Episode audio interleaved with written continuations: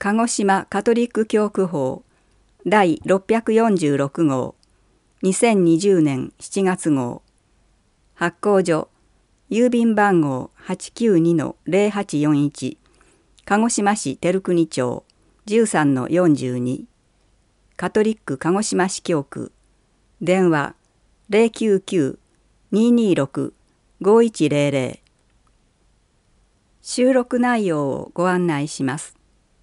一面から同票司教の手紙立て直しに乗り出した大笠利教会シノドスニュース教会のしおりを編集し配布信仰生活の規範にと笠利小教区二面から性虐待防止及び被害者支援に関する規定宗教法人カトリック鹿児島市教区三面から性虐待防止及び被害者支援に関する規定の続き。安吉神父の聖書教室27会と催し7月。カバーヤンセクション。4面から。差別主義と平等主義。4紫原教会主任司祭山口義信。KJP 鹿児島正義と平和協議会通信。7月号。お知らせ。以上の内容です。一面から同票。クエリーテアウテムプリムムレグヌムデイエトユスティティアムエイウスまず神の国とその義を求めよ。司教の手紙。教皇訪日のテーマ。すべての命を守るための実践。鹿児島教区司教中野博明。教区の皆様お元気でしょうか？教皇フランシスコ訪日講話集カトリック中央協議会2020年1月25日の端書きで菊池勲東京大司教は次のように書いています。私たちは薄っぺらな言葉が飛び交う時代に生きています。深く考えることもなく反射的にデジタルの世界に飛び出していくさまざまな言葉その多くの言葉が仮想現実の波間に消えていくことがそういった言葉の背後に何ら信念も価値観もないことを示しています。そういった言葉が飛び交っている世界だからこそ確固たる信念に基づいた命の言葉は暗闇に輝く一筋の光のように多くの人の心に突き刺さります。教皇フランシスコ訪日講話集2ページ参照今回は教皇の指摘するすべての命について考えてみます。すべての命は地上のすべての命を指しています。しかし今回は人間の命に限定して論考します。日本語の命は英語では3通りの単語で表現します。すなわち1生命2生活3人生です。LIFE ライフという語が原文に出てきた場合翻訳者は文脈によって上記の3つの単語を選択しなければなりません。それぞれの命について考察します。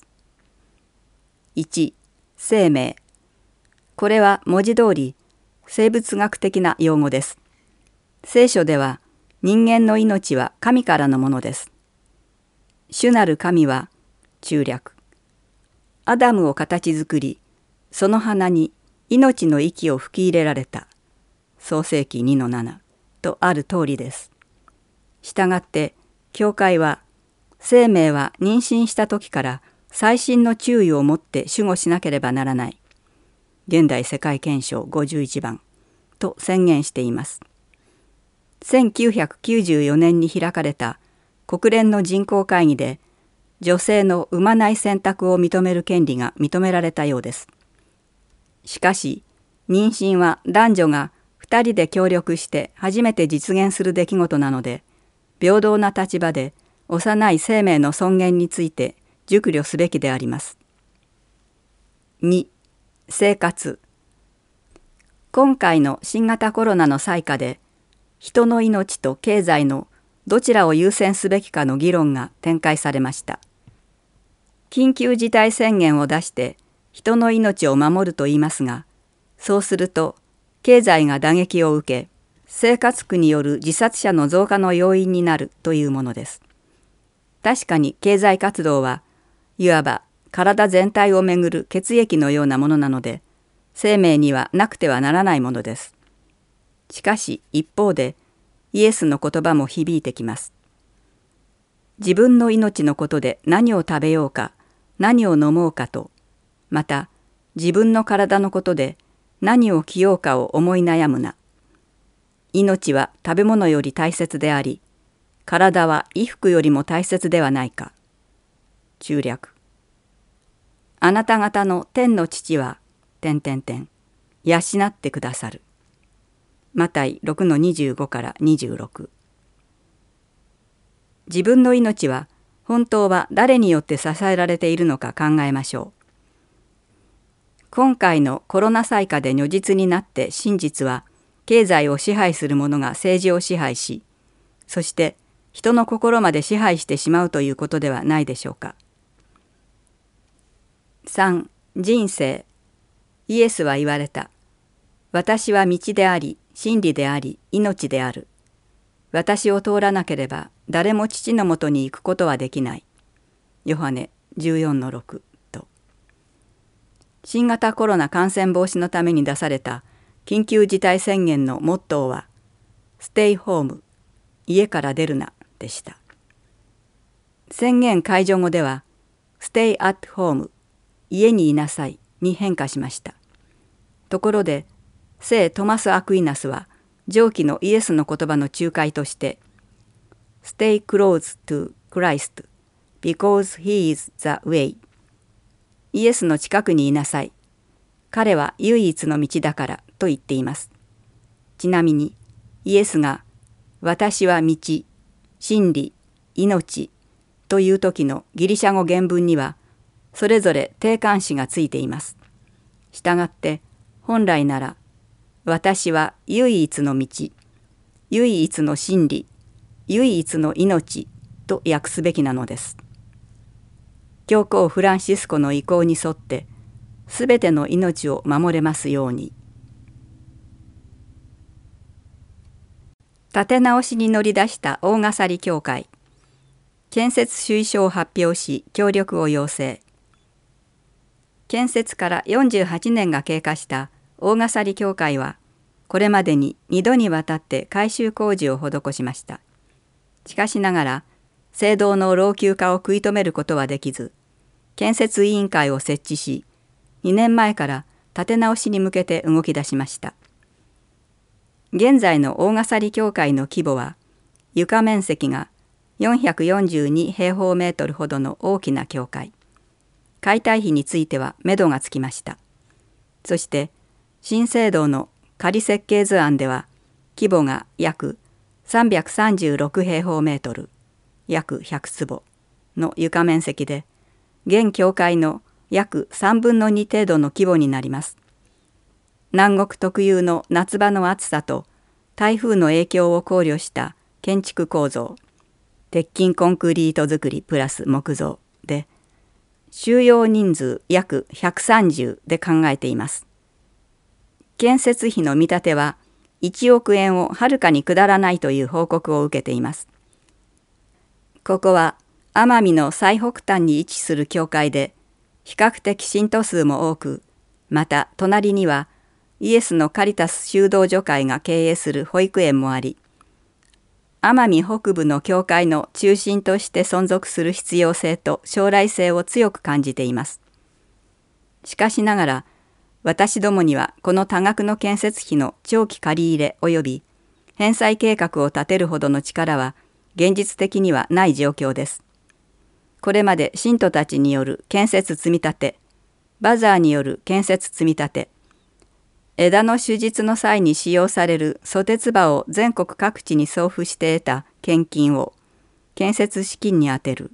また結婚式や葬儀献金を改定し建設資金に充てるなど微力ながら精一杯の自助努力を重ねてきました。またこれからも建設資金のために努力したいと思っております。幸い5月1日付で清区長中野博明司教からも教区内で建設のための募金をお願いする許可をいただきました。どうか皆様のご支援とご協力のほどよろしくお願い申し上げます。なお、ご支援とご協力をいただける場合は、次の振込先口座にご送金ください。主意書要約を掲載。建設のための募金振込先、ゆうちょ銀行、郵便振替番号01770-4-171911加入者名カトリック大笠利教会建設委員会。問い合わせカトリック大笠利教会。電話0997-63-8108ファックス0997-63-8116シノドスニュース。典礼部会。部会長土地尾康秀神父。5月17日日曜午後教区本部で会議を開いた。出席したのは司祭3人。信徒7人の計10人。会議では手術のミサの参列者が少ない現状についてまた手術のミサを充実させるための手段について分かち合った。また外国からの移住移動者についてもその連携等を話し合ったほか教区の典礼委員会との関係性についても意見が出された。振興部会部会長川口茂終身助祭。5月24日日曜午後教区本部で部会を開催した。出席したのは司祭4人終身助祭3人。修道者1人信徒8人。この日の会議では聖書や御言葉に親しむために既存の分かち合い等のグループの手法が紹介されたほか教区における反制度実施の経緯とその内容その必要性についても話し合われた。教会生活のしおりを編集し配布。信仰生活の規範にと笠利小教区今年4月笠利小教区内野洋平神父主任司祭では教会生活のしおりを編集し信者たちに配布した。これは当小教区での生活や活動のための案内情報を一つにまとめて小冊子としたものです。受選者転入者の皆様へのご案内。また信徒の皆様にもご確認の手立てとなるようまとめました。主任司祭団というもの。A5 番全18ページの小冊子には笠利小教区の歴史やミサの時間小教区組織図と各委員会の紹介があるほか奄美地区における信徒使徒職と奄美地区の組織についても解説されている。その他しおりの中では教会維持費や新学生養成費教会建設積立費等の納入願い許しの筆跡から冠婚葬祭転出入に至るまで信者の果たすべき義務や連絡の仕方まで詳しく掲載されている。加えて小教区目標にシノドスの提言を実践しよう聞く人から伝える人になるためにを掲げている小教区らしく教区シノドス提言実践課題についても分かりやすい解説を掲載している。写真があります。写真の説明。教会生活のしおりの表紙の写真です。説明終わり。